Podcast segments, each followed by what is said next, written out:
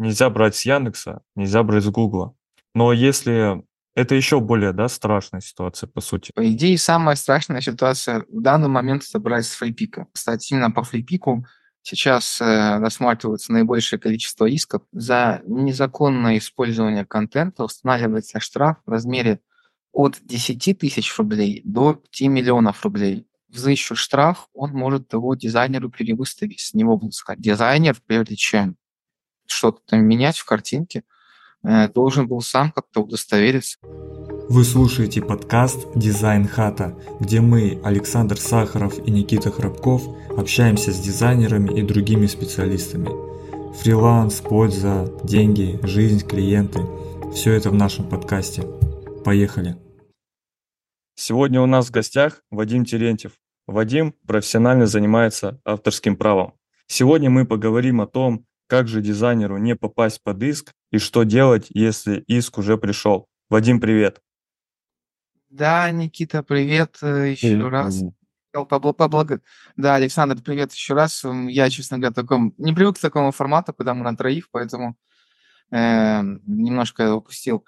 Я еще раз представлю, представлюсь. Меня зовут э, Вадим Терентьев, я юрист по авторскому праву.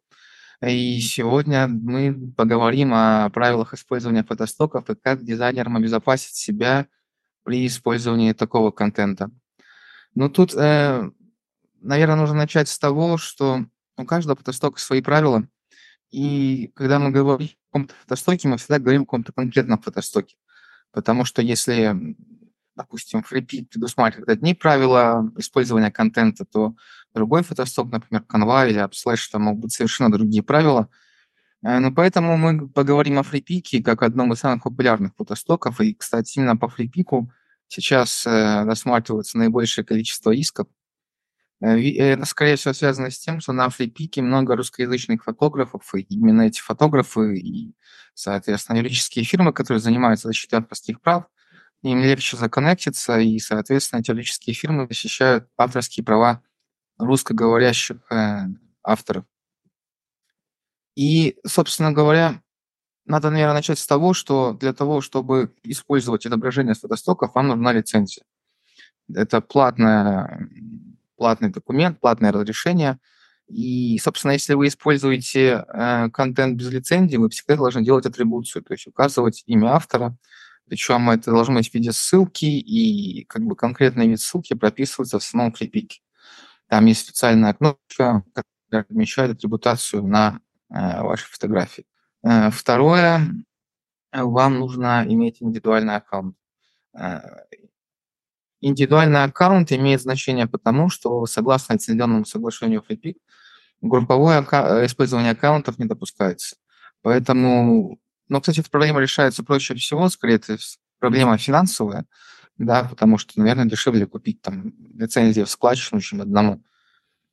Э, многие покупают доступы к аккаунтам, и они, допустим, покупают данные учетной записи, и оказывается, что это аккаунт групповой. Вот самая такая распространенная ситуация.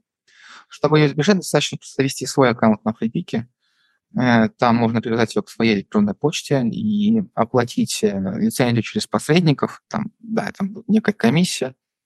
Но в таком случае у вас будет личный кабинет, и, соответственно, вы можете спать спокойно, потому что отсутствие личного кабинета и наличие группового аккаунта может стать основанием для предъявления иска.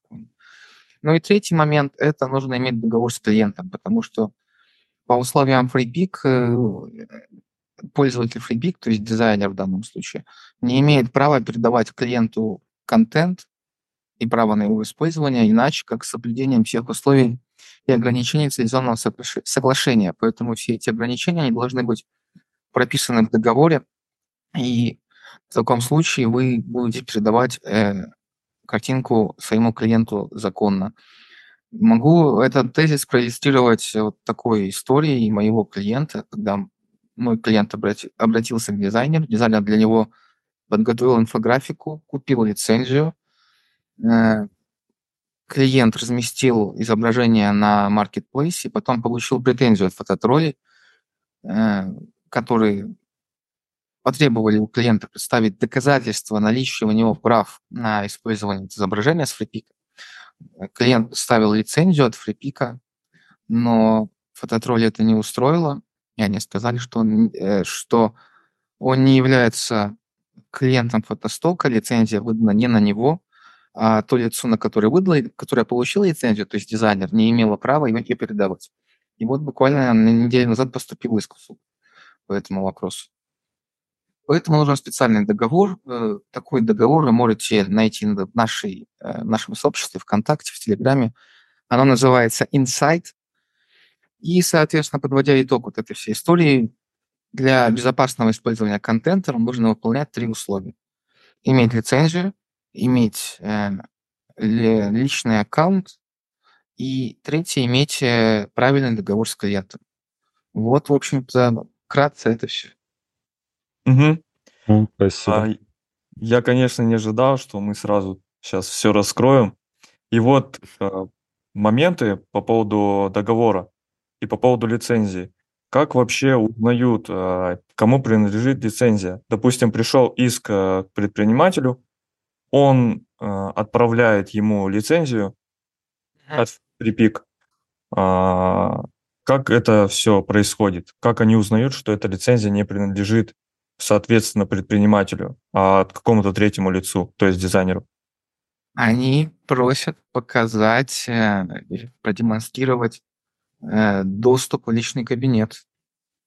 Угу. И поэтому важно, именно поэтому, точнее, важно иметь собственный аккаунт в FreePic, потому что каждый аккаунт в FreePic привязан к электронной почте. И больш... если, допустим, покупаете доступ к аккаунту групповому, у вас обычно, да, есть доступ к кабинету во FreePic, но нет доступа к почте, к которой этот аккаунт привязан. И, соответственно, они просят вас показать, продемонстрировать, допустим, на скринах хотя бы, на возможность получения доступа к это, этому электронному ящику. И если вы этого не делаете, то, соответственно, не делают очевидный вывод, что как бы это групповой аккаунт, и не вытекающими последствиями.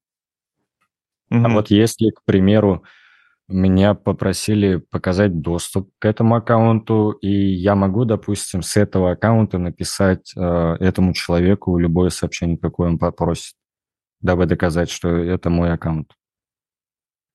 Тут это, наверное, уже говорим о том, э, как это будет доказываться. Я думаю, что доказать можно всяким способом. Угу. Допустим, меня бы удовлетворило, удовлетворил какой-то скриншот. А хотя бы. Ну, конечно, понятно, есть, всегда есть некое допущение, что там э, на другом конце провода его там подделали, нарисовали. Тем более они в формате PNG, там, открой блокнот там пиши, что хочешь. Но все-таки, мне кажется, по каждому такому случаю было бы очень трудоемко проводить такое прям полноценное расследование учитывая то, что это все-таки такая массовая история, массовое нарушение, наверное, просто из 10 человек, наверное, 8 бы 8 или 9 человек не стали бы ничего подделывать, не стали бы запариваться. Поэтому, наверное, обычного скриншота будет, будет достаточно. Угу. А вот мы еще с Сашей а, обсуждали такой момент. Вот если почта, а, у тебя есть аккаунт FreePick, но ты его создал не своим именем, а каким-то выдуманным, то есть псевдонимом. Вот это играет какую-то роль тому, что это тебе принадлежит аккаунт, либо это никакую роль не играет. То есть если в доступ... Аккаунте... Да, да, в аккаунте FreePick есть строчка Real Name. Если это ваш аккаунт, его владелец, то, конечно же, лучше ее заполнить, чтобы ни у кого не было вопросов. Угу. Угу. Но если он не заполнен, все равно как бы... Э, ну, срочно, сложно однозначно ответить. В каждом случае mm-hmm. это как бы некое такое вопрос оценки, да, и никаких универсальных рецептов вот мы, наверное, не сможем найти. А, Вадим, расскажи, а вообще кто такие фототролли? Как они действуют? Это юридические фирмы, которые конкретно занимаются исками о защите авторских прав. Э, как они действуют? На самом деле достаточно просто. Если вы возьмете какую-нибудь фотку с фрипика и закинете ее в Google поиск по картинке, Яндекс поиск по картинке, то вы увидите достаточно много результатов использования именно этой картинки, и тем более все маркетплейсы, они ниже, ну, скажем так, пользуются услугами по продвижению. Если какой-то есть товар, ну, или какое-то совпадение именно в маркетплейсу, как бы это будут пер... самые первые строчки поисковой выдачи. Поэтому искать нарушения не составляет труда. И скрыть это тоже не представляется возможным. Одно дело, когда, допустим, вы ну, взяли фотографию с флипика э, без лицензии, напечатали на кружке, которые продает какой-нибудь местный предприниматель в маленьком магазинчике, но, естественно, об этом никто не узнает. Но если дело касается интернета, вы выходите в публичную плоскость, и скрыть подобные вещи просто невозможно. Угу.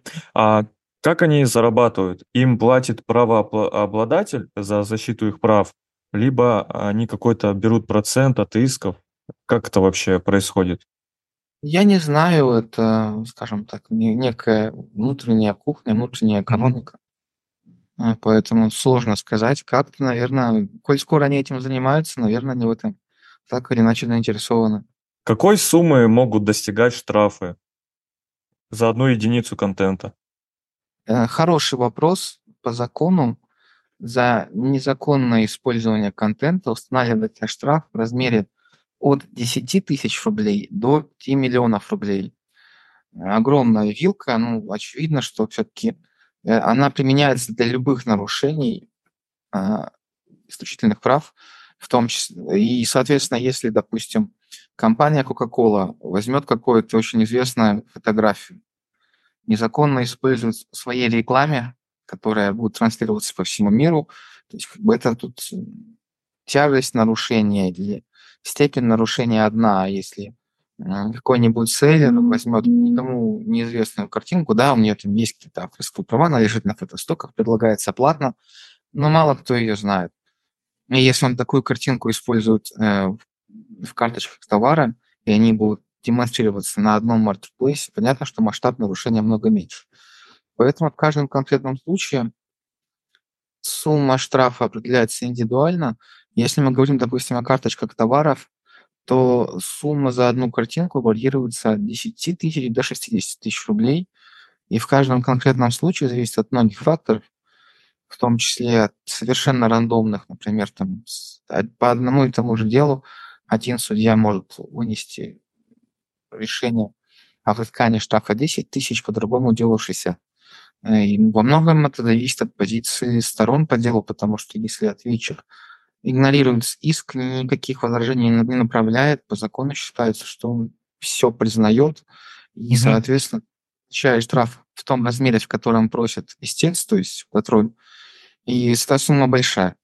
Поэтому за основу можно взять вилку 10-60 тысяч. Ну, как я понимаю, это все зависит от масштабов. То есть кто использует и в каких масштабах это используется. Ну да, совершенно верно. Причем можно же если мы выйдем за рамки маркетплейсов, плейсов, допустим, контент может использоваться на сайте с высокой каким-то. Соответственно, масштаб нарушения будет выше.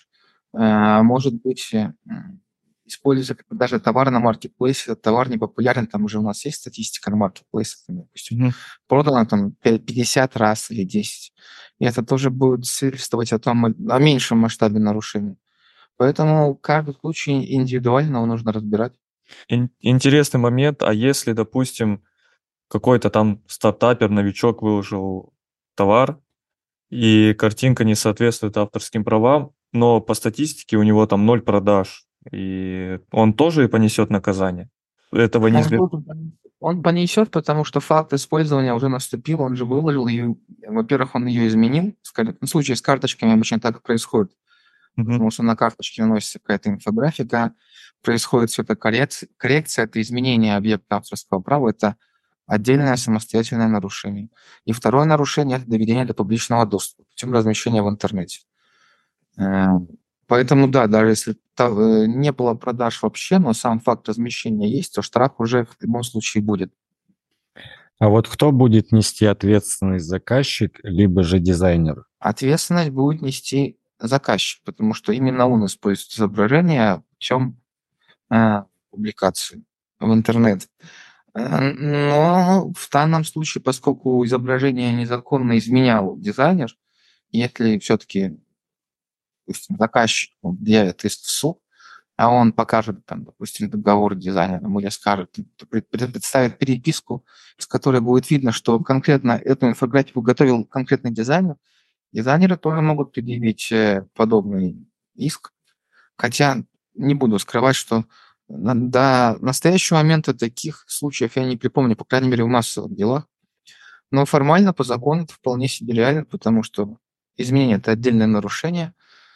Э, если оно сделано было без э, разрешения, без покупки лицензии, за которое можно наказать. Uh-huh. И еще нужно понимать, что, допустим, если с селлера взыщут штраф, он может его дизайнеру перевыставить, с него выискать, потому что формально с точки... Может быть, мы не знаем, как развивалась ситуация, может, эти картинки э, селлер сам дизайнеру дал или указал, или ссылки на них прислал. Но с формальной точки зрения, если, допустим, особенно нет договора, если не распро... нет соглашения о том, как вот распределяется ответственность в таких случаях, ответственность будет нести дизайнер и может э, штраф этот заплатить селлеру. Просто вот интересно вы сказали, то, что если, допустим, э, клиент сам предоставил тебе эти фотографии, ну вот мне как дизайнеру, а я-то не знаю то, что они платные, скачанные у него, то есть без лицензии, либо с лицензией, то есть я никакого вообще не знаю об этом ничего, я просто сделал ему картинку, но по итогу, вот, допустим, мне потом пришел иск за то, что я сделал ему эти картинки. Хотя он мне сам предоставлял же эти картинки. Я их не искал ничего. Это можно как-то будет обжаловать, к примеру? Нет, это нельзя будет обжаловать, потому что, ну, точнее, возможно, две ситуации. Если, допустим, нет договора, или договор есть, но договор эту ситуацию никак не, не урегулирует. В таком и штраф обжаловать не удастся, потому что э, авторское право, оно, как бы сказать, оно абсолютное, оно распространяется на все, только на стороны договора, но на все общество.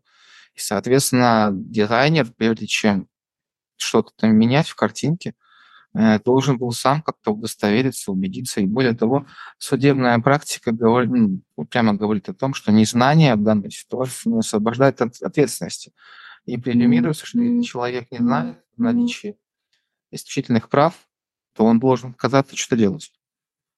Это одна ситуация. Вторая ситуация – это когда есть договор определенного содержания, где определенным образом стороны прописывают свои договоренности относительно такой ситуации. И в данном пункте можно прописать, что э, заказчик предоставляет картинки, и он за них включается, и, соответственно, если что, сам за все отвечает. И вот, э, опять же, возвращаясь э, к э, договорам, в нашей группе Insight вы подобные договоры можете найти. Там есть специальный договор для дизайнеров, которые именно прописаны с точки зрения защиты интересов дизайнера, ну, от всех возможных ситуаций, допустим, от, от того, что заказчик не откажется ему платить, от того, что возникнут какие-то проблемы с контентом, который заказчик предоставил, и плюс э, регулирует э, количество возможных правок и предусматривает в том числе все условия фрипика для того, чтобы не прилетел штраф. Так что вам будет интересно, посещать, подписывайтесь. Группа Insight. Мы вставим ссылку в комментарии обязательно. А вот подскажи, а вот бывают такие ситуации, вот когда фототролли защищают права правообладателя без его ведома. То есть они представляются представителем правообладателя. Бывает такое? Мне сложно себе такое представить, потому что если фототролли предъявляют иск в суд, они всегда прикладывают документы юридические, подтверждающие наличие у них права на иск. Это может быть э, договор э, доверительного управления интеллектуальной собственностью, или договор цессии, или договор размерного оказания услуг, который заключается конкретно с автором. И, соответственно, суд, э, вынося решение, он, по сути, подтверждает в каждом случае, то есть если он взыскивает штраф, как бы самим фактом взыскания штрафа он подтверждает, что истец имеет право на иск. В некоторых случаях, конечно, можно пытаться право, э, наличие права представлять автора оспорить, и на самом деле вот именно вот таких историй я слышал очень много. Очень много историй о том, что якобы э, фототролли ставили какие-то подложные документы или какую-то липу. Но я, честно говоря, в это я не могу это критически воспринимать, потому что это, опять же, все со слов. И, в принципе, у людей такое достаточно негативное отношение к этому и как к явлению. В прошлом году тут даже собирали какую-то инициативную группу, хотели написать коллективное письмо в Генпрокуратуру и в Минюст, чтобы признать фототролли инагентами. Ну, то есть как бы люди считают, что это какое-то какое-то мошенничество. На самом деле это не так. По закону как бы такие штрафы можно взыскивать. А вот в наличие прав в каждом конкретном случае как бы надо рассматривать отдельно.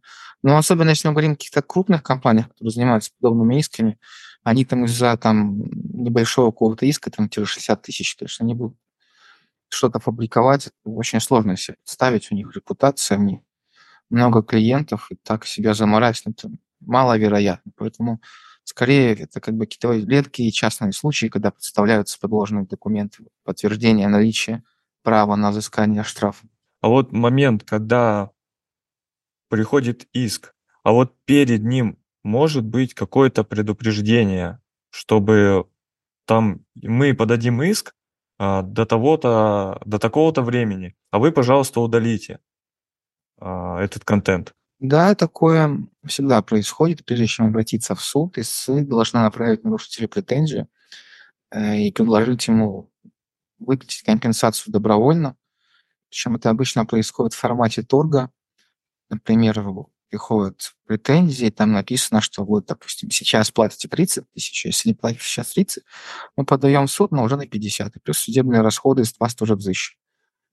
Поэтому, да, всегда иску, иску предшествует претензия, и если, допустим, ситуация совсем плохая, то, возможно, даже во многих случаях имеет смысл заплатить заранее, если, допустим, уже понятно, нет лицензии, картинка была популярной, и обороты магазина были большие, то есть, соответственно, можно утверждать, что как бы, картинка работала, и аудитория у нее широкая, тогда вполне возможно там лучше заплатить на старте и жить дальше спокойно, больше просто не нарушать и выполнять вот эти три правила, которые мы проговорили с самого начала. Иметь э, лицензию, иметь личный аккаунт и иметь правильный договор. Вот интересный вопрос. Э, ты рассказывал про то, что э, фототролли вот работают с нашими русскими ребятами, которые, вот, допустим, на том же самом фрипике.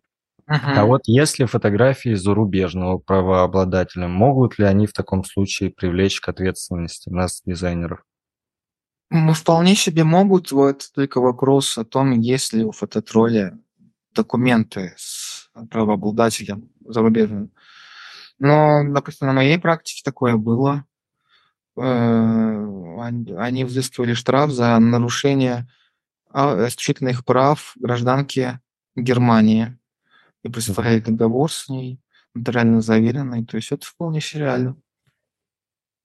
Но такое реже, да, чем вот с нашим? Да, статистически это реже. А вот еще такой момент. А, пришел иск а, предпринимателю, да? А дизайнер брал фотографии из фрипика, но договора не было. Что делать в этой ситуации? Как быть? А лицензия была? Да, лицензия была, допустим, у дизайнера. Ну, напрашивается, конечно, первое, что приходит на ум, наверное, не только мне, да, это не, какой, какой-то ноу-хау приходит на ум всем, это подписать договор задним числом, но нужно понимать, что это фактически э, некая классификация документов. Потом, если вы представляете в суд, если что-то об этом, и если это станет известным, то могут быть очень крайне негативные последствия. Поэтому нужно все трижды взвесить. А, вот. Надо просто, наверное, изначально делать правильно, ситуации не возникнет. Ну вот по поводу договора там как-то могут узнать дату создания да, файла. А... Ну, ну как, ну да, могут узнать дату создания файла. А, а вот что вот, ну произошел уже случай, вот, уже все, уже ничего нету, а закон нарушать не хотят, а, создавать там договор задним числом. Куда бежать, э, что делать? Как, допустим, уменьшить этот иск или еще что можно вообще сделать в этой ситуации? Нужно нужно, да, нужно судиться и просить суд, ну, коль скоро нет лицензии, нет договора, просить суд уменьшить компенсацию до минимального возможного размера, до 10 тысяч рублей. И у нас в законе прописано там ряд обстоятельств, которые учитываются при определении размера компенсации, э, в том числе известность э, результата интеллектуальной деятельности публики, э, нарушение совершено повторно или впервые, и там много еще обстоятельств. Тут, наверное, самый такой простой и доходчивый совет обратиться к юристу. И могу дать универсальный совет, кстати, на все такие случаи. Если в такой ситуации получаете претензию, вы просто вы удаляете сразу контент потому что факт э, удаления контента после получения претензий в большинстве случаев рассматривается как некое смягчающее обстоятельство и основание для снижения компенсации. Не во всех случаях это сработает, не во всех случаях СМО, там, это само по себе даст возможность снизить компенсацию до минимального размера, но это однозначно всегда будет ну, правильное решение, потому что можно будет хотя бы на, на чем-то строить свою позицию а, в пользу снижения компенсации. А, и вот, Вадим, Получается, под, подводя итог нашего диалога, а, нужно иметь договор с клиентом, где прописаны условия передачи да, а, лицензии FreePick. Да, все верно. Да, все верно.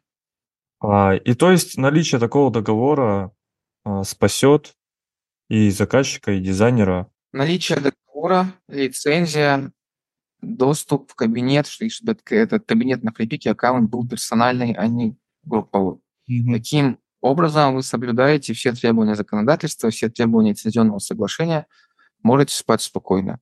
Обычно были многие дизайнеры не хотят платить дополнительные деньги за лицензии, но это, наверное, отдельный как бы, повод для разговора. Тут надо просто и клиенту объяснять, что вот есть такая сейчас, уже, это уже не страшилка, это уже объективная реальность, что взыскивают штрафы. Многие селлеры если не сами в эту историю попадали, то уже об этом слышали точно. И объяснять, что как бы, вот вы немножко доплатите, то есть включать как бы, стоимость лицензии в общую стоимость работ, и mm-hmm. объяснять, что вот такая вот новая реальность, если вы этого не сделаете. Но ради бога, если вы не хотите платить и упираетесь, давайте тогда пропишем в договоре, что вы эти картинки представили сами, что дизайнер ни за что не отвечает, в случае чего штраф будете платить сами. И все, и вот так вот э, объяснять клиентов э, всю эту ситуацию.